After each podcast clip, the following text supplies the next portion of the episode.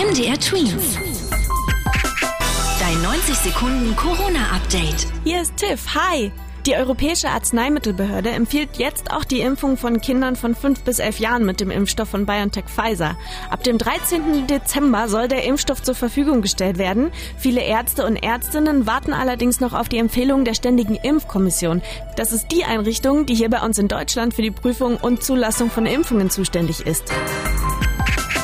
Auch in diesem Jahr wird es ein Silvester ohne Böller und Feuerwerk geben. Heute haben die Bund- und Länderchefs und Chefinnen über die Corona-Maßnahmen für die nächsten Wochen beraten. Dabei wurde beschlossen, den Verkauf von Böllern und Feuerwerk zu verbieten. Auch Feuerwerke an vielbesuchten Plätzen sind nicht erlaubt, sagte der Vorsitzende der Ministerpräsidentenkonferenz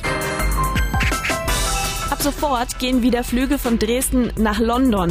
Wegen der Corona-Pandemie hatte die Fluggesellschaft Ryanair die Flüge für viele Monate ausgesetzt. Ab heute fliegen wieder dreimal in der Woche Flugzeuge nach London Stansted, teilte die Mitteldeutsche Flughafen AG mit. MDR Tweet. Dein 90 Sekunden Corona-Update.